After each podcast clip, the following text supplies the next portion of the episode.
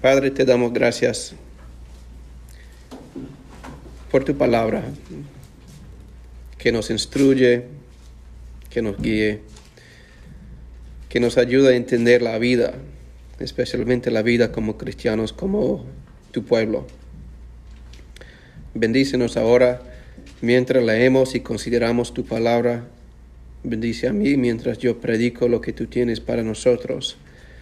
Danos tu espíritu, abre nuestras mentes y corazones para escuchar, recibir y aplicar lo que tú tienes para nosotros hoy.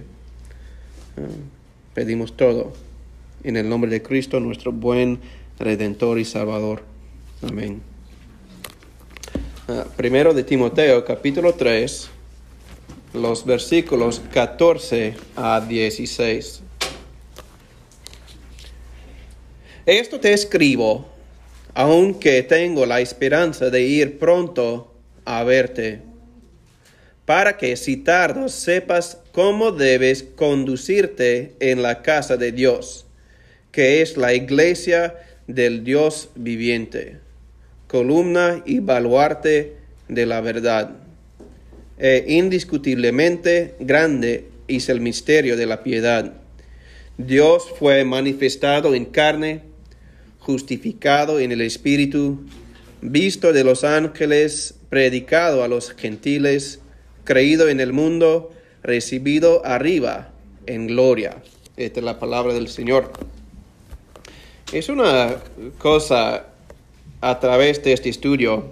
Ah, estamos, hemos visto como Timoteo, como yo he, dicho, Timoteo es un joven pastor, tiene la responsabilidad de entrar en la iglesia en Éfeso, ah, tiene la responsabilidad de corregir los errores y también edificar la iglesia. Y una cosa a través de nuestro estudio, estamos viendo ah, el cumplimiento de lo que Jesucristo mismo dijo en Mateo 16. Ah, porque Él dijo ahí, edificaré mi iglesia y las puertas, las puertas del Hades no prevalecerán contra ella.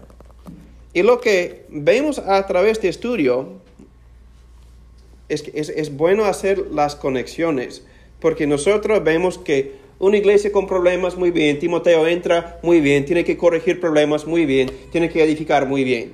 Pero lo que estamos viendo es el cumplimiento de las promesas de Jesucristo, porque Él dijo que yo voy a edificar la iglesia y las puertas del infierno no va a prevalecer contra mi iglesia, porque es mi iglesia. Esto es lo que nuestro Señor dijo. Y lo que vemos es cómo funciona la protección de Dios de su iglesia. Y se expresa a través de los líderes de la iglesia, de los miembros de la iglesia, de la vida común de los miembros de la iglesia. Entonces, cuando nosotros llegamos a los versículos de hoy, yo creo que es bien importante de prestar atención a lo que Pablo está diciendo a Timoteo, porque él está diciendo que hay problemas en la iglesia, pero las instrucciones para Timoteo y también para la iglesia es que ellos deben saber cómo existir como una iglesia, cómo existir como una iglesia fuerte y fiel. Y empieza como, no voy a repasar todo, pero empieza con el entendimiento que nosotros somos una comunidad supernatural. Parece extraño muchas veces porque nosotros pensamos que pues, ¿por qué estamos aquí? Esta iglesia se llama la Iglesia Bíblica Latinoamericana. Entonces decimos que pues la razón, la razón que estamos aquí es porque somos de América Latina. Eso no es, no es la razón que estamos aquí. La razón que estamos aquí es porque Dios ha obrado en nuestras vidas para tocarnos, para llamarnos, para redimirnos y para unirnos como su pueblo. Como acabamos de cantar, somos el pueblo de Dios. No somos un club social donde estamos bien cómodos porque todos hablamos español, estamos con nuestra gente otra vez. No, no, nosotros estamos aquí porque nosotros somos el pueblo de Dios. porque Él ha obrado en medio de nosotros. Y como el pueblo de Dios, nosotros tenemos ah, el entendimiento a través de las instrucciones de Dios, a través de su palabra, de cómo existir como una iglesia. Porque la iglesia en Éfeso tenía problemas con gente que estaban enseñando cosas falsas, desviando la gente de la fe. Y Dios dio a su iglesia instrucciones que ellos tienen que saber cómo podemos enfrentar problemas en la iglesia. Cuando hay dificultades en la iglesia, ¿cómo podemos enfrentar esos problemas? Y la primera cosa que Él nos da como instrucción es orar. Esta es la razón que Él empieza capítulo 2 con exhorto ante todo a que se hagan rogativas, oraciones, peticiones y acciones de gracias por todos los hombres, por los reyes y por todos los que están en eminencia, para que vivamos quieta y reposadamente en toda piedad y honestidad. Entonces, nosotros como cristianos, cuando nosotros consideramos nuestro estatus como cristianos, especialmente en la iglesia, nosotros oramos por los líderes porque este es como Dios nos instruye. Nosotros luchamos, nosotros enfrentamos, empezamos en todo con la oración. Porque nosotros entendemos que nosotros somos débiles, pero Él no es. Como confesamos, creo en Dios Padre Todopoderoso. Nosotros miramos hacia Él para pedir la ayuda que nosotros necesitamos.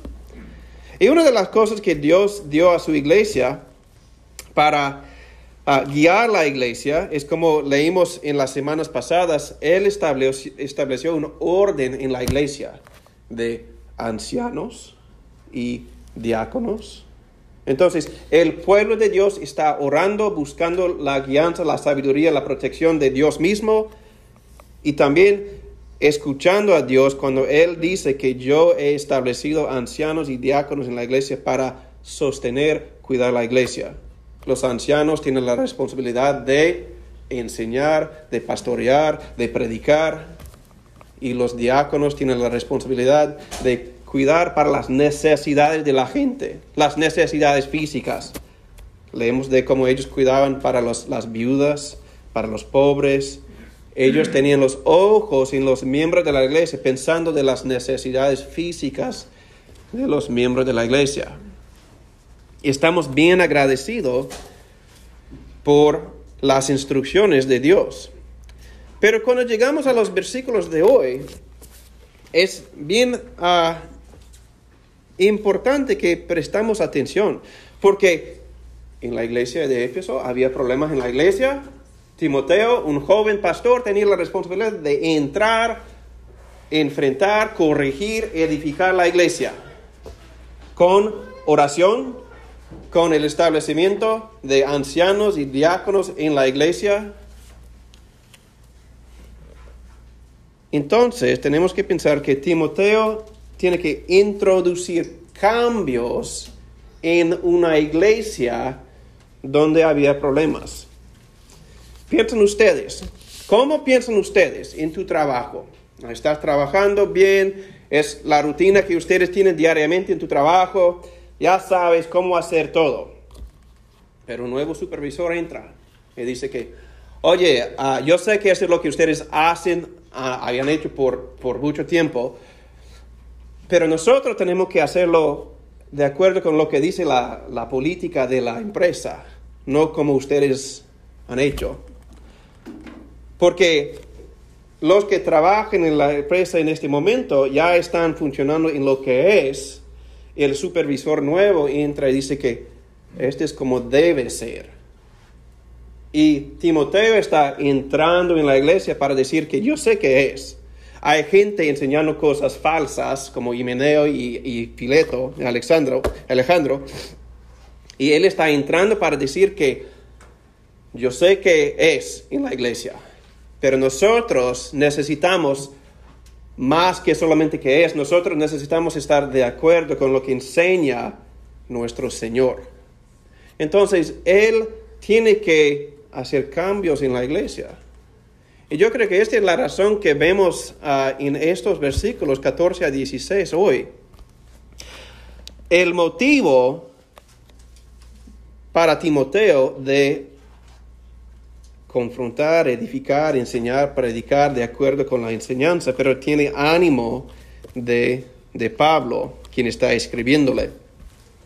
Esta es la razón que dice, esto te escribo aunque tengo la esperanza de ir pronto a verte. Porque Pablo, Pablo conoce la iglesia, porque él estaba ahí por, por mucho tiempo en la iglesia en Éfeso. Ellos conocen a Pablo, pero ellos no conocen a Timoteo como a Pablo.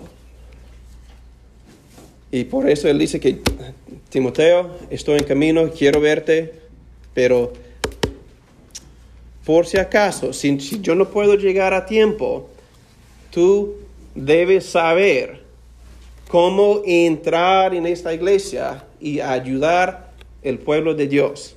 Esta es la razón que vemos en versículo 15, para que sepas cómo debes conducirte, pero la traducción aquí que dice, para que tú sepas cómo conducirte, yo creo que no es una lo mejor traducción, porque si tienes la Biblia de las Américas o la nueva Biblia de, las Américas, es más de acuerdo con lo que enseña la Biblia ah, en el griego, ah, donde dice que ah, la traducción es mejor. ¿Dónde está la cita? Pues, Dice, para que sepas cómo debe conducirse uno en la casa de Dios. Porque si leemos lo que dice en, la Reina, Valera, suena como es para instruir a Timoteo de cómo él debe comportarse en la iglesia. Pero la, la idea es que, Timoteo, tú como pastor entrando para corregir y edificar la iglesia, yo estoy explicando a ti cómo uno debe comportarse en la iglesia. No solamente a Timoteo, pero los demás. Porque es una cosa si un joven pastor entra y él dice que, oye, ah, la Biblia enseña así, nosotros tenemos que hacer lo que enseña la Biblia. Y la cultura de la iglesia establecida, dice los, los miembros de la iglesia, ellos tienen la tentación de decir que, pues, oye, tú eres un pastor nuevo. Nosotros hacemos las cosas así. Entonces, ¿quién eres tú para introducir los cambios? Esta es la razón que Timoteo está diciendo que yo te escribo para que tú puedas saber cómo uno debe comportarse en la iglesia. No solamente instruir a Timoteo, porque él tiene la responsabilidad de enseñar a los demás. Entonces, ah, habrá quizá conflicto en la iglesia, porque la iglesia como cada uno de nosotros, nosotros siempre queremos continuar nuestra vida, nuestro estilo de vida, de acuerdo con como siempre hemos hecho. Pero Timoteo está entrando para decir que, oye, ah, yo sé que en la iglesia antes ustedes permitían a cualquier fulano entrar al púlpito para enseñar. Esta es la razón que vemos que había el problema ah, con Himeneo y Alejandro, capítulo 1, versículo 20. Ellos estaban enseñando en la iglesia, pero enseñando doctrinas falsas. Y Timoteo está diciendo que, oye, iglesia, ustedes no pueden permitir a cualquier fulano para entrar en el púlpito, solamente los que están de acuerdo con lo que enseña Dios. Entonces Él está introduciendo y la gente van a tener que cambiar. Entonces la pregunta que yo tengo para, ustedes, como nosotros, la IBL, es que cuán listos y cuán dispuestos somos nosotros para recibir corrección en nuestra vida personal, en la iglesia, como una comunidad. ¿Cuán dispuestos somos para recibir corrección? Esta es la razón que Pablo está diciendo que te escribo para que sepas cómo uno debe comportarse en la iglesia. Es una buena pregunta porque muchas veces nosotros no estamos listos ni dispuestos ni capaces de aceptar con alegría la instrucción de Dios. Pero nosotros tenemos que entender que Dios tiene mejor sabiduría, mejor conocimiento, porque Él es Dios y no nosotros. Y nosotros tenemos que entender eso, especialmente en la iglesia. Ah, para pensar de eso, ah, es una cosa que yo quería poner un poco de énfasis, énfasis en, en ah, versículo 15, porque dice que nosotros en la iglesia, nosotros somos la casa de Dios. Como dice, uh, sepas cómo debes conducirte en la casa de Dios. Es una cosa que, puede recordarnos de lo que leemos en uh, primero de Pedro capítulo 2. Porque en primero de Pedro 2 uh, tenemos una descripción de la iglesia, empezando con versículo 4 también está impreso en el boletín por encima de la primera página, que dice, acercándoos a él, piedra viva, desechada, ciertamente por los hombres, mas para Dios escogida y preciosa. Vosotros también, como piedras vivas, sed edificadas como casa espiritual y sacerdocio santo para ofrecer sacrificios espirituales aceptables a Dios por medio de Jesucristo entonces, cuando nosotros leemos versículo 15, tenemos que entender que la casa de Dios, cómo, debe, cómo uno debe comportarse en la casa de Dios, no está hablando de cómo tú debes comportarse cuando entras en el edificio. Este, hay reglas, hay mucha gente que dice que pues, si, si un chaval tiene un gorro, tiene que sacar el gorro, tiene que estar bien quieto, tiene que estar bien se porta bien. Pero la enseñanza aquí es pensando más y más como la casa de Dios, como los miembros de Dios, como leemos en 1 de Pedro 2, que la iglesia de Dios no es el edificio, la iglesia de Dios es la comunidad, el pueblo de Dios reunido muestra la casa de Dios. Porque cada uno de nosotros somos como piedras, piedras vivas, que Dios está obrando en nuestras vidas para edificar una iglesia buena. Y nosotros tenemos que pensar de eso. Pero una cosa para, para contemplar es que cuando nosotros pensamos de la iglesia, cuando pensamos de yo ya mencioné que nosotros estamos reunidos aquí por la obra de Jesucristo.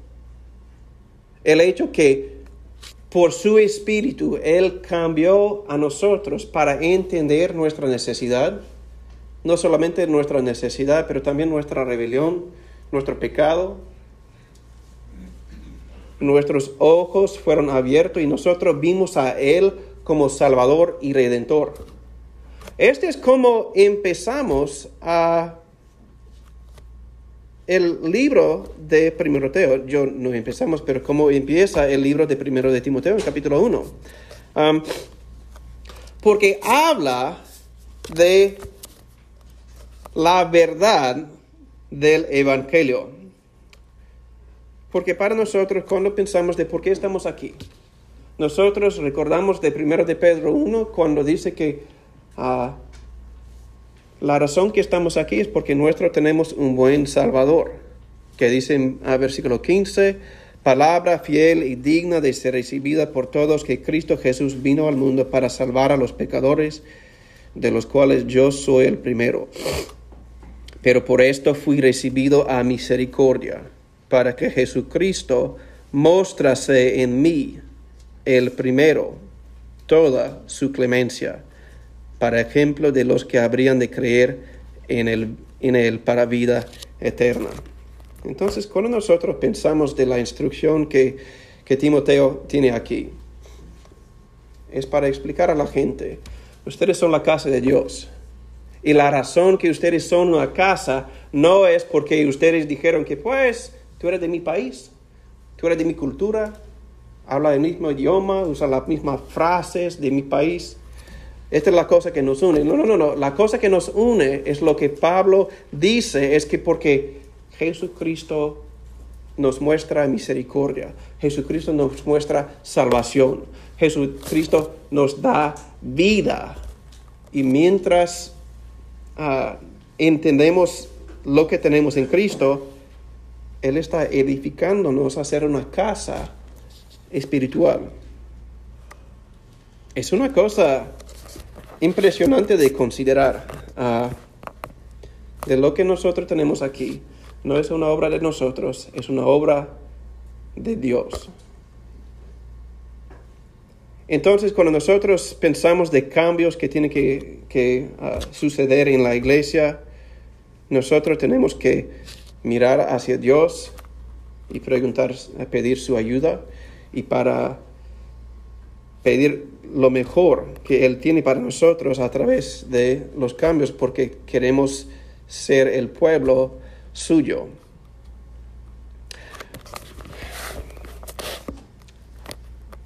Pero llegamos a una cosa bien importante aquí, en versículo 15. Porque dice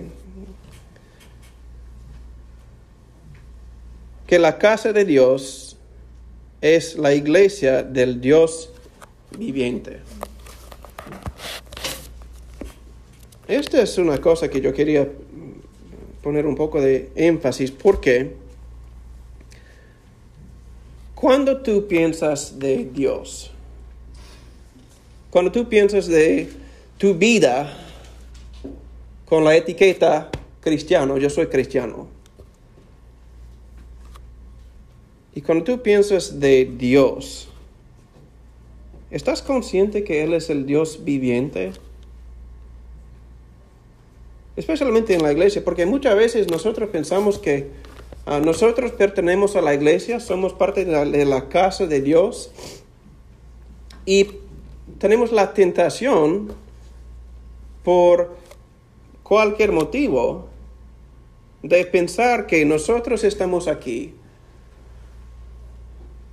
por causa de un concepto, un concepto del Evangelio un cambio intelectual dentro de nosotros para convencernos que, ah, sí, yo soy un pecador y yo entiendo que si yo voy a la iglesia, yo tengo ah, beneficios, comunidad con otros pecadores.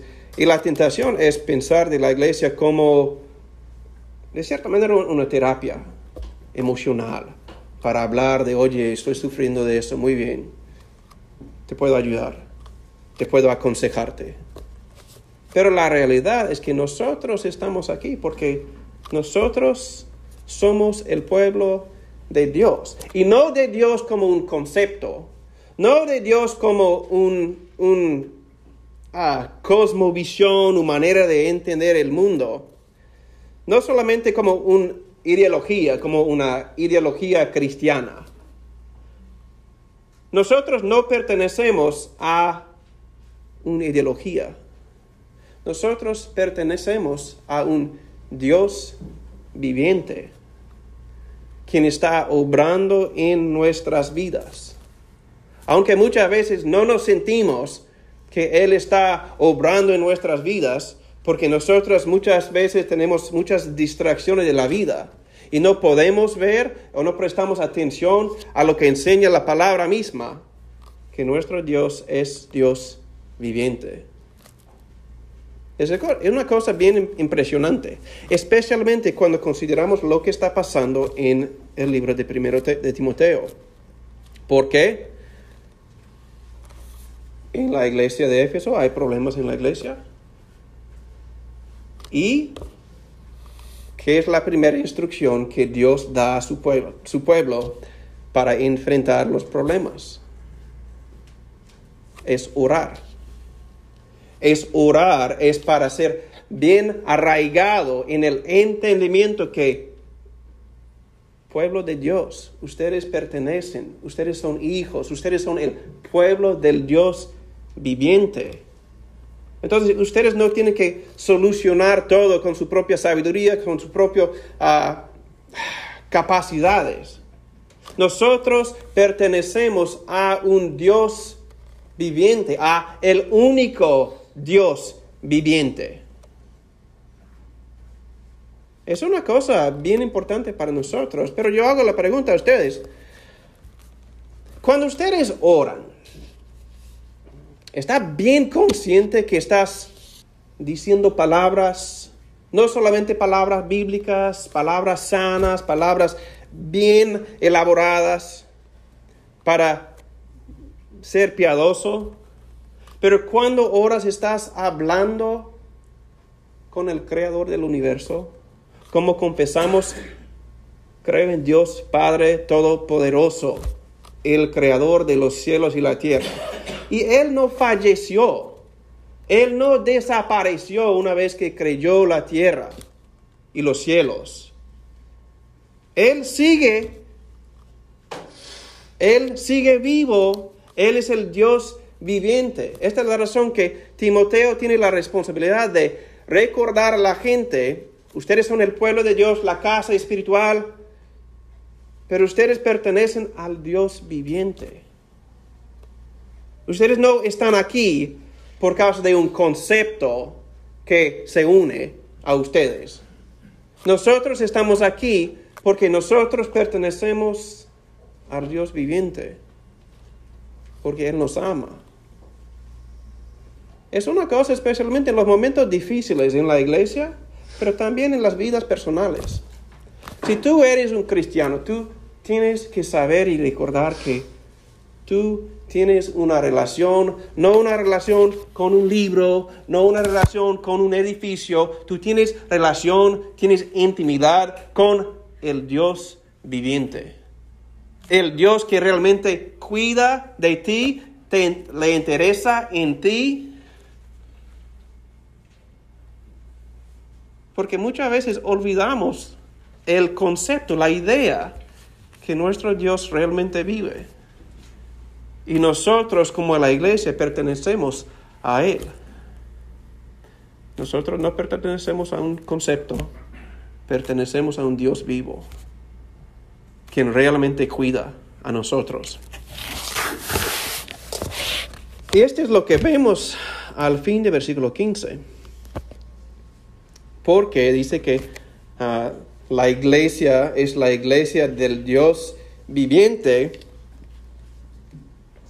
Y el versículo termina con esas palabras, columna y baluarte de la verdad.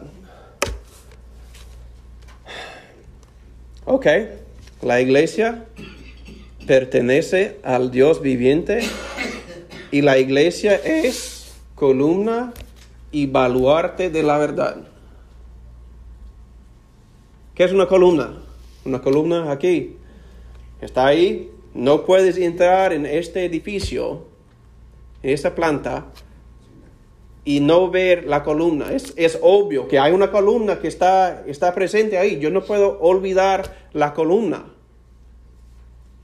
Él está diciendo que la iglesia es la columna y baluarte, el sostén de la verdad. Pero la pregunta es, cuando nosotros consideramos la iglesia en el mundo, ah, si la iglesia es la columna y baluarte de la verdad, ¿qué es la verdad? ¿Qué es la verdad para los cristianos? Es solamente que nosotros vivimos una, una vida moral, nos porta bien, tenemos respeto en la comunidad, no decimos palabras groseras, nosotros somos buena gente. ¿Es, esta la, la verdad cristiana? Nosotros debemos comportarnos bien, pero la verdad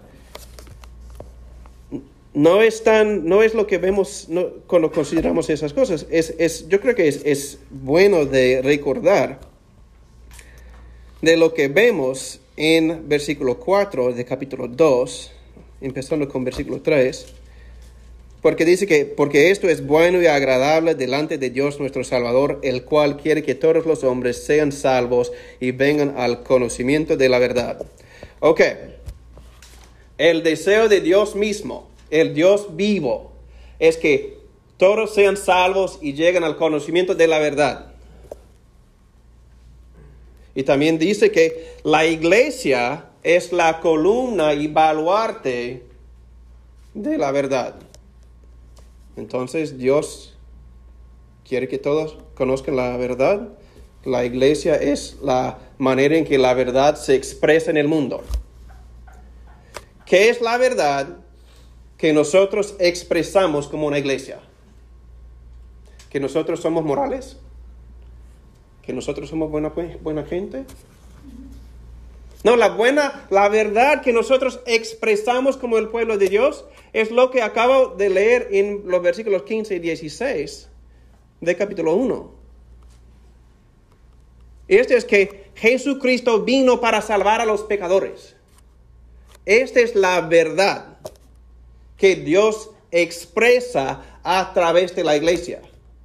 Nosotros no solamente somos morales, nosotros, es que nosotros manifestamos no que somos mejor que los demás, nosotros expresamos la gracia de Dios expresada a nosotros individualmente y como individuos Él nos une como su iglesia. Y en la iglesia, la iglesia misma es la columna y baluarte de la verdad y la verdad es que Jesucristo vino para salvar a los pecadores. Y cuando nosotros nos reunimos como la iglesia, estamos viendo para todos los que llevan el nombre de Cristo, tú estás viendo, hablando con, expresando tu propio cambio de lo que el Señor ha hecho, la verdad que Dios envió a Jesucristo para salvar a los pecadores. Esta es la razón que yo estoy aquí, porque Dios me salvó. Yo, rebelde, Dios me tocó, abrió mis ojos para ver mi rebeldía. Yo tuve que doblar la rodilla y pedir perdón y ayuda de Él y Él por su gracia me salvó, me cambió. Y cuando yo entro a este lugar, este lugar, no solamente el edificio, cuando yo estoy con ustedes, si llevas el nombre de Cristo, yo veo la manifestación de la verdad que Jesucristo tiene el poder, el deseo de salvar a los pecadores, de cambiar las vidas.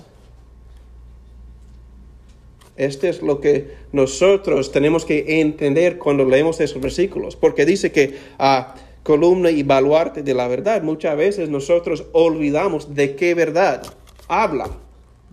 Pensamos que, ah, de cómo manejar el dinero, cómo pensar de los demás, cómo portarnos en la sociedad. Esos son los efectos secundarios del cambio que Dios hace en la vida. La verdad es que Jesucristo vino para salvar a los pecadores. Si tú eres un pecador, y tú eres, tú tienes que saber que Él vino para salvar.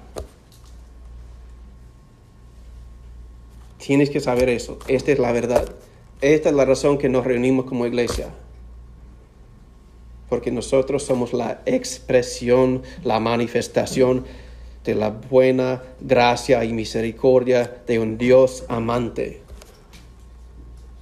que nos vio en nuestra suciedad, en nuestra rebelión, en nuestro pecado. Y Él extendió la mano a nosotros para levantarnos, para limpiarnos, para salvarnos, para darnos vida, gozo, esperanza, las cosas que no teníamos antes. Esta es la razón que Pablo está escribiendo a Timoteo y Dios permitió a su palabra a estar en nuestros nuestras manos ahora es porque nosotros como iglesia, como cristianos, tenemos que entender qué estamos haciendo aquí como iglesia. Nosotros como cristianos, si somos cristianos, estamos expresando la obra de Dios, de Dios en nuestras vidas. Y a través de eso, ah, tenemos que considerar que ah, el amor que Dios tiene para nosotros, para ponernos y establecer una iglesia, aún como la IBL, porque hay iglesias como la IBL, en cada parte del mundo. Los que son pecadores perdonados, unidos por la sangre de Cristo, y se reúnen para adorarle y para conocerle mejor. Pero es una cosa porque acabemos, acabamos de leer en las últimas semanas de las instrucciones para la iglesia, es decir, que nosotros debemos ser una gente que ora, también una iglesia con buena estructura de ancianos, diáconos, con gente que oran, con padres que aman a sus maridos, sus esposas, a que cuidan de sus hijos, que oran los unos por los otros. Pero tenemos que recordar que cuando contemplamos la verdad de la iglesia,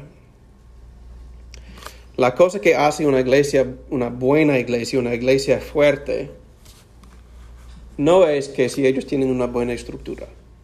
La iglesia debe tener una buena estructura, en orden. Pero la cosa que realmente hace una iglesia es que ellos tienen el enfoque puesto en Cristo.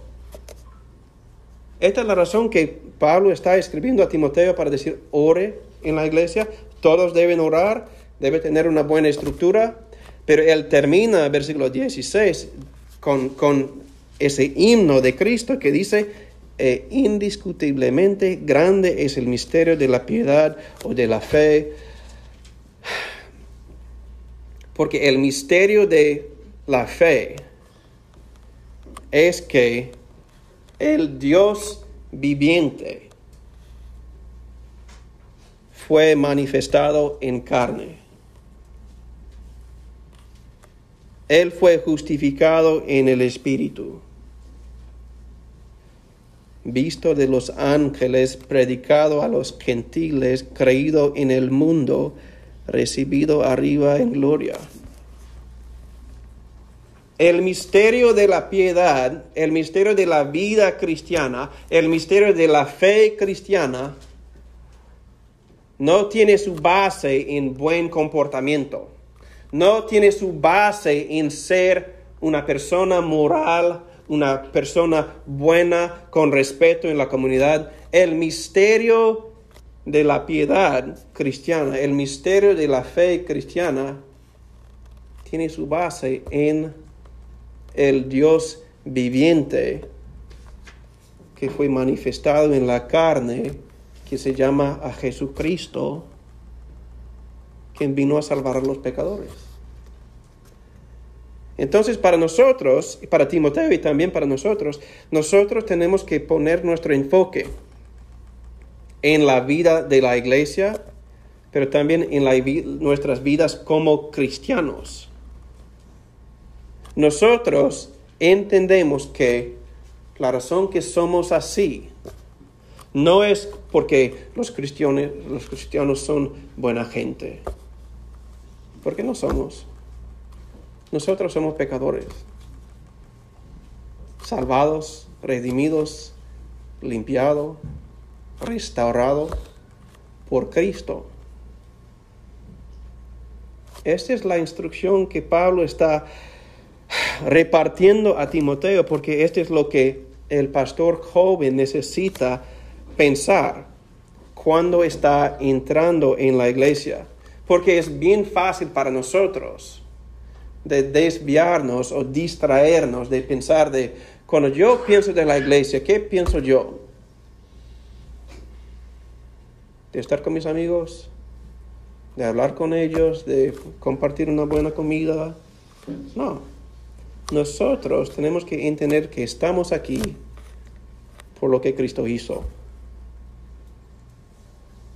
Y yo tengo el privilegio de recordarles domingo tras domingo de ese hecho. Porque la tentación muchas veces es pensar que vamos a la iglesia para cumplir nuestro hábito, hábito semanal. Nosotros vamos a hacer lo que hacemos. Los domingos nosotros vamos a la iglesia. ¿Por qué? Porque Cristo nos redimió. Queremos conocerle mejor. Porque grande es el misterio. El misterio tiene su base en Cristo. Esta es la razón que estamos aquí. Porque por su gran amor, Él nos salvó. El Dios viviente nos salvó como individuos y por su gracia nos permitió unirnos en este lugar, domingo tras domingo, para hablar con nuestros hermanos de nuestras necesidades, pero también para hablar con nuestros hermanos de nuestro buen Padre Celestial y para disfrutar su presencia, para disfrutar tiempo como la familia de Dios unidos sobre la mesa con nuestro Padre Celestial. Es impresionante porque muchas veces tenemos ideas equivocadas de qué es la iglesia, de qué es la fe cristiana, de qué es la vida cristiana.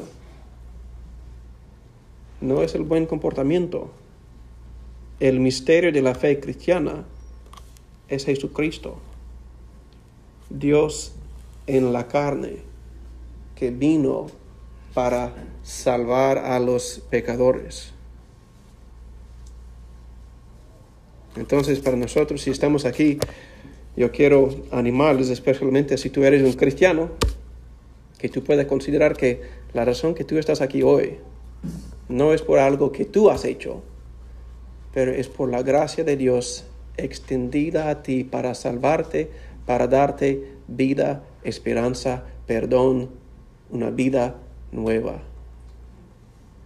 Y también yo digo que si tú estás aquí, ah, tú no conoces al Señor, yo te digo que lo que tú ves en este lugar no es solamente, ah, es una reunión de, gente de América Latina, los que hablan español, los que les gustan estar juntos. Ah, lo que estás viendo en este lugar es el poder de Dios para redimir y salvar rebeldes y pecadores y para llamarles a ser parte de su familia. Y Él también está invitando a ti para decir que ah, estás consciente que tú estás viviendo en rebelión, estás consciente que tu vida no está de acuerdo con lo que enseña la Biblia, que está causando un montón de problemas y dificultades en tu vida. Estoy aquí para decir que el Señor está ofreciéndote no una mejor manera de comportarse, Él está ofreciéndote a sí mismo para que tú también puedas experimentar y recibir perdón, salvación, gozo, esperanza. ¿Quién no quiere esas cosas? Este es lo que el Señor ofrece. Él te ofrece a sí mismo. Y cuando tienes a Cristo, tienes todo. Esta es la razón que nos reunimos aquí domingo tras domingo para recordarnos que en Cristo tenemos todo. Y tú también puedes tener todo porque tú también puedes tener a Cristo. Oremos. Padre, te damos gracias por tu palabra. Ayúdanos, Señor, para recordar ah, lo que tenemos en ti. Te damos gracias que nosotros podemos reunirnos aquí domingo tras domingo para disfrutar tu presencia, para ver tu obra redentora continuando en las vidas de nuestros hermanos y para agradecerte por tu cuidado y amor por ellos. También, Señor, estamos ah, bien agradecidos que tú viniste no solamente para ayudarnos a tener una vida con mejor comportamiento, con menos problemas, pero tú viniste para darnos vida eterna, gozo, esperanza, perdón, salvación y una relación contigo. Estas realmente son las buenas noticias y la verdad. Señor, ayúdanos, Señor, para recordar toda la verdad que tú enviaste a Cristo para salvar a pecadores y nosotros como pecadores podemos disfrutar todo lo que Él nos ofrece. En su nombre pedimos. Amén.